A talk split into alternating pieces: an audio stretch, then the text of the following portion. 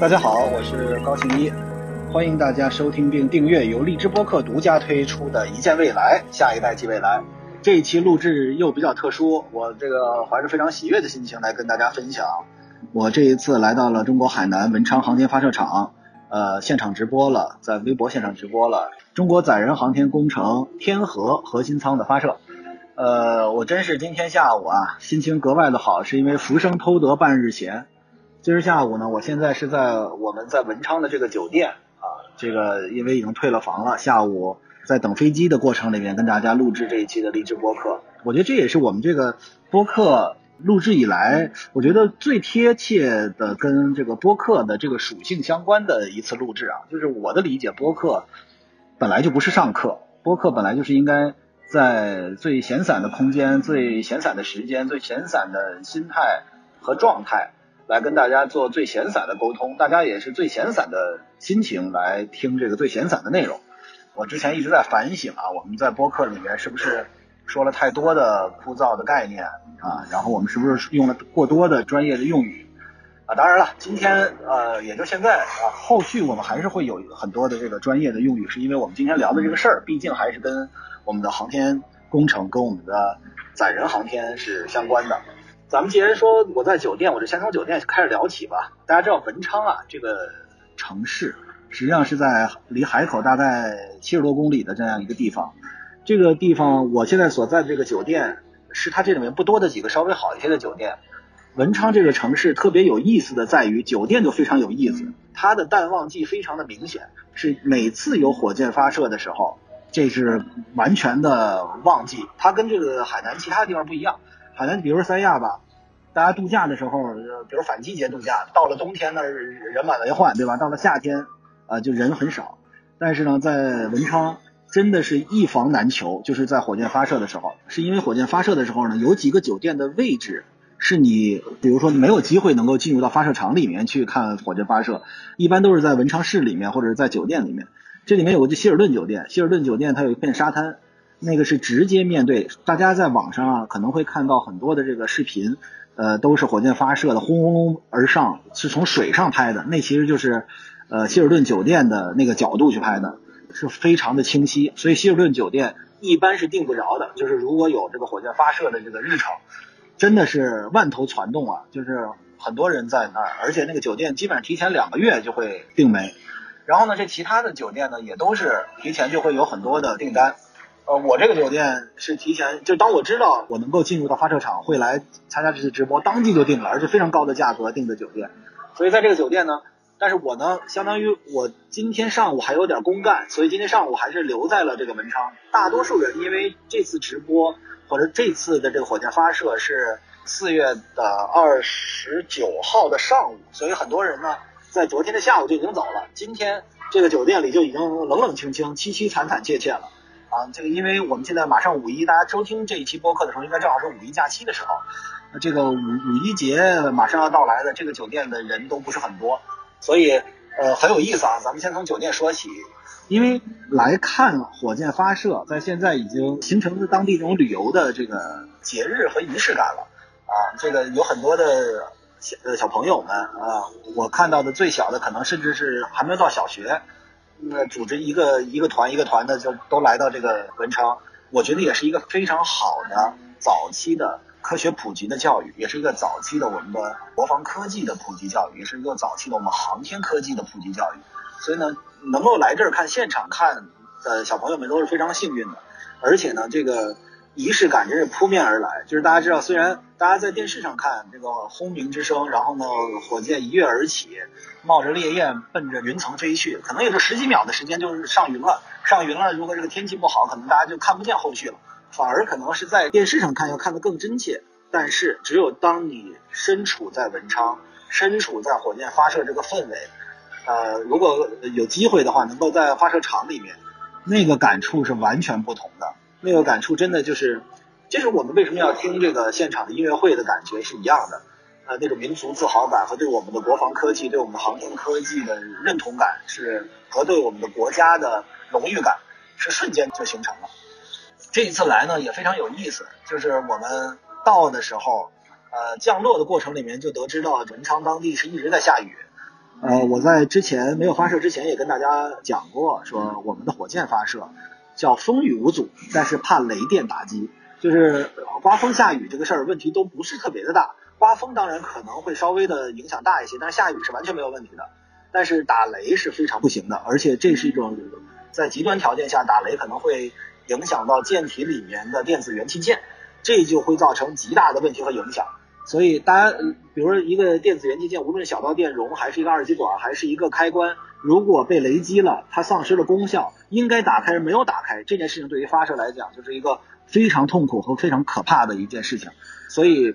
其实我们在降落的过程里面发现它是有雷雨的，既有雷又有雨。我们当时看了这个非常专业的天气预报，是这个二十九号的上午十一时，就是发射的时候也有雷，而且百分之九十的概率。所以那个时候我们是非常紧张的啊，因为大家知道这个窗口期是有限的，在一次火箭发射，它的窗口期如果过了话，之后就需要一切都要重新安排，这是非常大的一个变化。所以呢，这一次降落的时候，我们落了地就开会。开会呢，一个是这个相应的政治教育啊，然后呢，每一次我们都会有这个规章制度，包括我们在里面能够拍什么，能够说什么，这是毫无任何疑问的，是需要非常严谨的。然后呢，但是我们都非常想要知道的是，呃，当天的天气。可是大家知道，这天气预报啊，它是一个概率统计，就是比如说降水概率百分之九十是什么意思？是比如说有一个卫星云图，或者说有什么更先进的这个，因为这不是我的专业啊。呃，这个在之后的几期里面，我会有对谈的环节，在我们的荔枝播客。呃，这中间呢，我会请来一个我的朋友，叫天师卡赞啊，他实际上叫卞晕，他是中国国家气象局的高级工程师，也是我的好朋友。我们这个好朋友之间经常说的一句话是：如果我们大家，我跟卡赞，我们这些好朋友一起出去，一旦刮了风下雨，就要杀了卡赞祭天 啊！这是个开玩笑的话，但是卡赞是非常专业的，而且他是最早是这个追风小组的成员。啊，这个龙卷风、飓风啊，他们是追风小组，就是具体情况让他来说，我我脑子里想象的，因为我看过一些纪录片，是龙卷风在哪里，他开着车往龙卷风的风心里面走，对吧？大家知道那龙卷风可是不管你是谁啊，但是他们都是像这个极端天气的逆行者，而且他是非常专业的天气工程师，所以呢，他是有很多这个专业方面的分享，也会跟我们大家介绍一下，呃，很多关于跟天气有关的好玩的事儿啊，但是。可见天气其实对于发射来讲是非常重要的。我们在降落的时候，包括在后续开会的过程里面，极端的紧张。但是呢，到了第二天早晨，也就是在昨天早上二十九号的早晨的时候呢，其实这个天气还是非常的阴，但是没有下雨，也没有打雷。这个时候我们心稍微放下一点。我们如果大家还记着的话，我们在上一次二零二零年的十一月二十四日凌晨的那次直播的时候，那次是嫦娥工程直播的时候，啊，我们是前一天的傍晚就进到基地里去。这一次呢就没有那么早，这一次我们是早上的，我大概是六点多钟起床，然后呢八点钟呃出发，我们发车大概是八点四十呃集中发车过去，这一路上基本上已经天稍微有点晴了，这个时候大家的情绪都非常的好啊，然后到了到了基地呢，这个我们赶紧做好直播前的准备的时候，这个时候天又突然间阴了，然后尤其是云层很低，云层很低。对于发射来讲，可能因为在云层里面就可能会有雷啊，但是云层很低，最大的问题对于我们转播直这个直播的话，就是你的镜头里面火箭会很快就会消失在云端。我们上一次夜里的时候，大家知道在晚上黑背景的情况下，冒着的烈焰的火箭，有这个天空作为黑色的背景，像一个幕布一样，就显得非常的清晰。当时也上云非常的快，但是那天还不是阴天，所以在白色的云背后还能够隐约的看见赤焰喷薄而出。所以那一次呢，大概录了二十多秒，我记着。这一次后来可能就是十几秒钟，马上上了云就看不见了。但是还是一旦起，呃就是这里面有几个这个滞后，就是当我们前方，就是我们在现场嘛，因为前方会有那个指令会在我们边上有一个同步的声道，指令说十九八七六五四三二一点火，一喊点火，实际上点喊完点火，指挥员就会去摁那个点火键，摁完点火键，实际上就应该就已经是点火了。但是呢，下的指令到摁，然后呢到传导给火箭，火箭点完之后有有烈焰喷出来，这中间是有一个时延的，所以当他摁完之后，大概有个五六秒钟的时间，我们看的一点反应、一点声音都没有，我们看着火箭，但是我们知道这是没有问题的啊。但是这个直播的时候，我看弹幕里面大家说，哎，最后都说了点火，怎么回事？这是，实际上这都是一个正常的工程操作流程。然后呢，突然间，叭，火出来了啊，这个火苗。喷射而出，然后呢，火箭体慢慢的离地的过程里边，这个时候声音还不大，声音的传播，这你看我们当时在航天发射场里面，我们距离发射的塔架是两公里，这个跟大家汇报过，我们所在的是距离发射塔架在文昌航天发射场内最安全的距离的最近距离，也就是两公里，所以呢，这两公里这声音传过来就需要点时间，所以当这个火箭不断的升空，然后它声音不断的加大。然后呢，能传过来的时候，其实这已经过了十秒钟之后了。等于我们眼看着火箭马上就要上云的时候，那个震耳欲聋、天崩地裂的声音才刚刚传递过来。然后它嘎，而且它这火箭它不是那种爆炸的声音，而是哒哒哒哒哒哒哒特别大的那种，就像超音速飞机过了音障的那个声音一样，就是当一声、当一声、当一声、当。哎呀，我我我我这个真是学不好，没有这个口技的天才，但是。我特别觉得大家应该去听一下现场那个声音，那个声音真是太震撼了。当它传过来的时候，实际上火箭已经马上就要上到这个乌云里面去了。所以呢，我们当时特别珍惜的呃记录下来了，就是在我们既能够听到声音，同时我们还能够看到舰体没有入云之前的那个那个状态。然后呢，这个火箭就就上了。这一次呢，就是因为大家都都现在开这个连线直播连麦的方式，对吧？我们上一次没有连麦，就是我一个人在那儿，然后这个主机位对着我，我一个人 solo 了三十多分钟，将近四十分钟，一直在给大家讲解。这一次呢，相当于我们在后方还请到了专家，然后呢，主镜头一直对着这个发射场的那个发射架，所以我们这一次的情况比上一次的信息量要更大一点了啊。但是其实，在现场直播的过程里面，我们是没有那么多的内容性的输出的，呃，因为这个人一多了，就那个点就就就说说不太好。所以我说这个，其实，在那一刻，我我因为我们之前跟我们的小伙伴沟通过，我们本来想计划看看有没有可能说在现场做一个这个音频的直播啊，但是音频的直播更有这个问题，就是我们如果当时主镜头对着一个地方，大家起码是注意力是在这个发射塔架上面的，我们如果光是声音的话，就相当于我们比如说看足球转播，我们为什么喜欢看这个视频转播，就是因为。解说员的解说，无论他专业与否，其实那是一个陪衬。我们主要看的是球场上发生的事情。那么对于音频也是，呃，我们当时如果在这个直播的过程里面以音频为主的话，很可能大家一直听不见有什么声音，就是可能没有什么声音，也就是我一一个人在那儿讲，就好像我们现在在录播的这个过程一样。但是我特别想，其实我觉得，因为我可能五月六月还会再来啊，文昌或者是去太原或者酒泉或者西昌。我们还有其他的发射任务，我希望我们做一个很短的直播。我希望在下一次我们做一个五分钟的直播，就是倒计时三分钟开始，倒计时两分钟结束。我们就是让大家来现场感受一下这个火箭发射的现场那一分的震撼啊！呃，我和团队的小伙伴们，我们也是一直在在考虑，想想能够多跟大家分享和能够让大家更多的来知道现场的。环境和现场的状态，所以就是在发射的那个过程的时候啊，然后这个能够让大家知道现场发生了什么。当然了，这个我们得请示批准，因为在发射场内的所有的无论直播、无论视频还是音频，都是需要提前报备的啊，这个是一定的。好，那我们大概简要给大家介绍了一下，就是我们这一次在文昌直播发射的时候的一些小故事啊，遇到了天气的这个小的问题，然后给大家介绍了一下我们这一次的这个小状态啊，然后每一次到了文昌，这已经第二次了，每一次来都觉得是一次爱国主义教育，每一次来都对我们的国防科技感到骄傲，每一次来我都是真是每次都是学习的一个一个状态啊。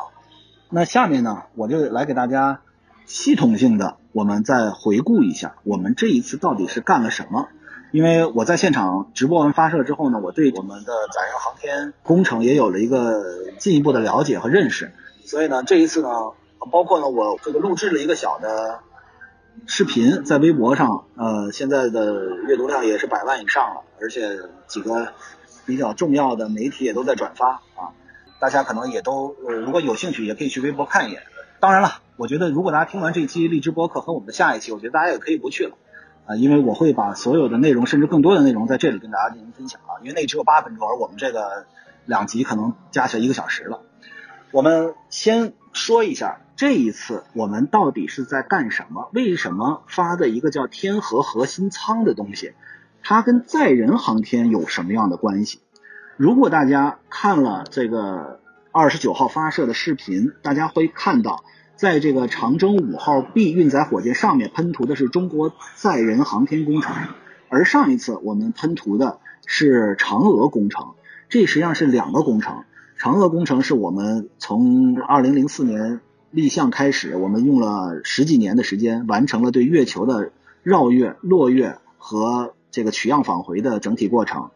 我们的载人航天工程最早就是我们的神舟飞船，最早一次是神舟五号带着我们当时的这个飞行员，然后神舟七号是景海鹏在这个太空上行走。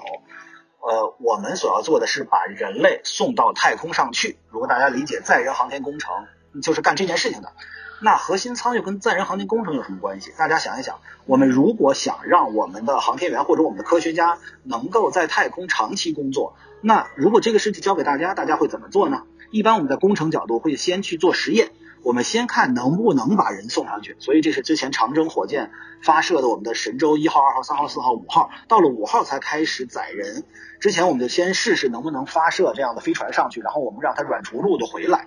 然后呢，到了五号开始，我们才做了第一次真正的我们的航天员在飞船里面飞到了太空中，而且安全的返回了。这样就验证了我们有实力把人送上去，有实力把人接回来。后来呢，到了景海鹏的时候呢，就是我们要需要验证的是，我们有能力把人送上去，同时人还能够在太空上开舱门，把舱门打开，然后在太空中举起我们中国的国旗，让它飘扬在太空中。然后呢，我们还能够在太空做一部分的行走。这些都是我们就像孩子，他先牙牙学语，然后呢，他蹒跚学步，都是一步一步的趋近于最终的目的，成为一个成熟的人，一个合格的人。那么。实际上，载人航天工程从这一次的发射，或者说以这一次发射为目标的近期的科研工作，就是已经全面转向了空间站的设立。就是我们现在已经验证过了，人是可以到太空，同时我们验证过了，我们中国人可以在太空上行走。那么现在我们就要验证和我们要实施的是，把人真正的送到太空上，让他在太空舱里面长期驻留，能够在上面做实验，能够在上面开展科学研究，能够在上面开展。这个空间探测等等这样的工作，这个其实就是我们的载人航天工程。为什么要经历这么多的过程才到了今天？所以，呃，大家大家会说这个核心舱到底是什么？我们不知道。那大家知不知道当时我们的航天员坐着神舟飞船上到天上去的那个那一次震撼？那一次实际上就是在为现在而做的准备工作。所以。载人航天工程是一系列的，我们先去测试，从神舟一号飞船开始到神舟十二号飞船，一直以来我们所做的都是这样的工作，去尝试着把人类送到太空，同时能够给我们的航天员和科科研工作者提供一个在太空中长期驻留的平台，开展科学研究的任务，这就是载人航天工程一直以来的这个主要工作。那么这一次呢，实际上我们所做的就是把核心舱天河核心舱送上去了。那天河核心舱又是什么？这个事情我就要现在给大家核心性的梳理一下。天河为什么是核心舱？核心舱的核心目的就是它实际上是一个主干。这个主干是什么？这个就是我们未来空间站的最主要的空间。未来的空间站就像我们的家一样，它是一个三室两厅的一个大房间啊。这是一个我们的家，比如说家里有个两两三百平米啊，三室两厅。啊，原来呢，我们的天宫一号、二号呢，就像我们这个空间站，国际上的空间站也是从国空间站一代、二代一直发展起来的，一直到现在的三代。比如和平号空间站和国际空间站都是我们三代空间站。就像这一次我们的天河核心舱，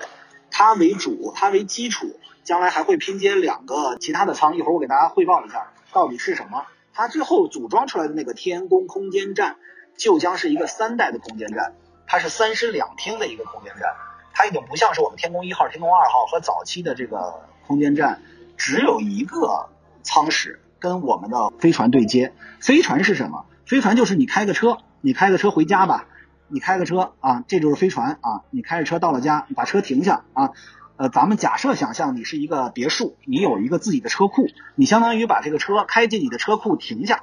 这就是飞船与空间站的交互对接。哎，对上了。我车停到车库里面，你人才能回家嘛，对不对啊？如果你没有交互对接，没有停进去，你车停了离家二百公里以外，你怎么回家？你走回家啊？这不可能的嘛。所以在太空上，就相当于理解你的大 house，你的大别墅，有一个车位啊，有个车库，你需要把这个车开到这个车库里面去，这才是回家之路。所以呢，原来的空间站呢就一个舱室啊，这个天宫就去测试一下能不能对接啊。这家里就是一室啊，就是一个大开间，这个卫生间也在里头，对吧？这个客厅也在里面，卧室也在里面，厨房也在里面，什么都在里面。如果大家有过这个租房的经历，在对开间理解就能知道，这是一个大开间，什么都在里面。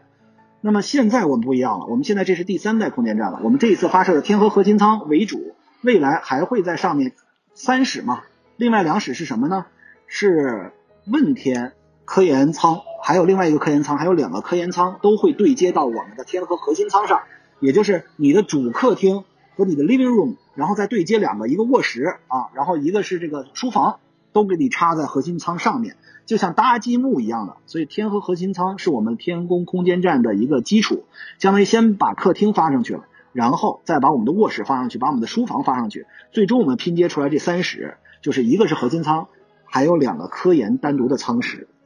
同时，两厅是什么呢？两厅是它可以跟我们的这个神舟飞船，这是我们的车呀，就相当于有个车位了，有个车库啊，跟我们的车神舟飞船对接，还可以跟我们的货运飞船对接。一个是运人的，一个是运货的。这个我跟大家也汇报了，大概在五月份会我们的这个货运飞船就会在神在这个长征七号运载火箭的搭载下飞向我们的空间站。所以呢，这个过程我在五月份的时候还会再跟大家讲啊。但是实际上大家现在已经明白了，我们的这个第三代的空间站，也就是我们的天宫空间站，现在我们准备在二零二二年完成，有使用年限是十年的这样一个空间站。我们是三室两厅，一个最重要的室或者它的基础就是我们这一次发射的天河核心舱，还有未来我们还会发射的两个科学研究舱都会跟它对接起来，这就是我们未来的三个主舱体。然后还有两厅，就是我们能够对接货运飞船，我们能够对接神舟飞船，我们的航天员会有三位航天员进入到我们的太空舱里面去，而核心舱里面。主要的位置其实也是让宇航员能够休息的一个空间，这就是我们给大家简要介绍的我们这一次发射的东西到底是什么。它是天河核心舱，以及我们大概还有未来两次发射都是什么东西，它们在这个整个天宫的这个空间站里面都起到什么样的作用。所以这一期我们就暂时先到这里，我们在下一期的。时间，我们将会给大家系统性的回顾一下整个我们这个载人航天工程大概经历了哪些阶段，同时我们还会给大家详细的讲述在国际空间站的合作方向，到底美国人是怎么欺负了我们？为什么我们会自己发射我们的天宫飞船？为什么我们会发射我们的天宫空间站？大家上一次想一想，我们说过被美国欺负的是什么事情？我们的北斗导航系统。对吧？我们当时是因为一个银河号事件，我们必须要有自己的自主的这个卫星定位系统，所以我们中国人靠自己的知识产权、自主知识产权，让我们自己的科研实力去发射了北斗，我们建立了北斗导航网络。还有，呃，这一次我们的这个空间站的建设，也是美国当时对我们的打压，使得我们中国人无法参与国际空间站的建设，才使得我们。有了今天，我们中国人靠自己的智慧，靠中国自己的整体的科技实力，靠我们整体的经济实力而制造的、而发射的我们的天宫空间站。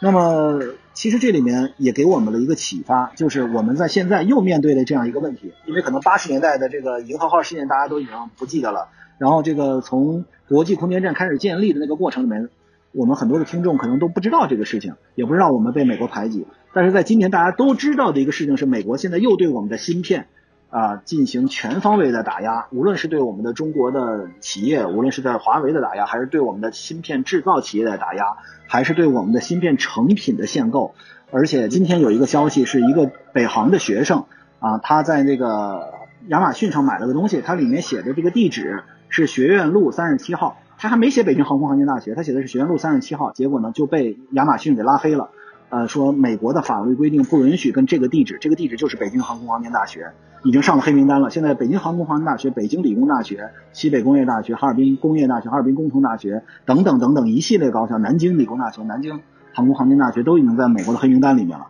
已经发展到这种份儿上了，就是连一个学生正常订购的图书，呃哦，另外他在 Kindle 上的那个书也也不能用了，就是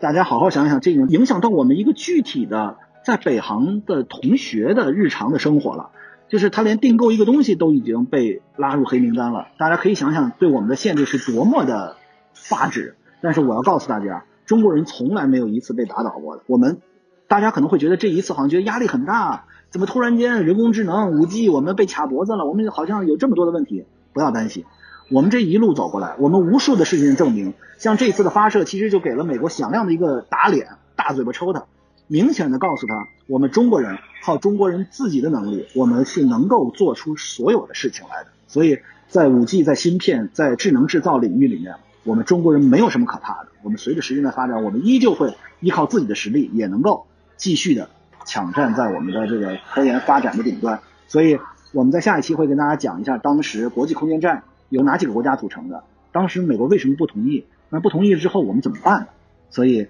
期待着在下一次荔枝播客跟大家继续聊我们的载人航天工程，继续跟大家聊我们的空间站。谢谢大家今天的陪伴，我们下次再见。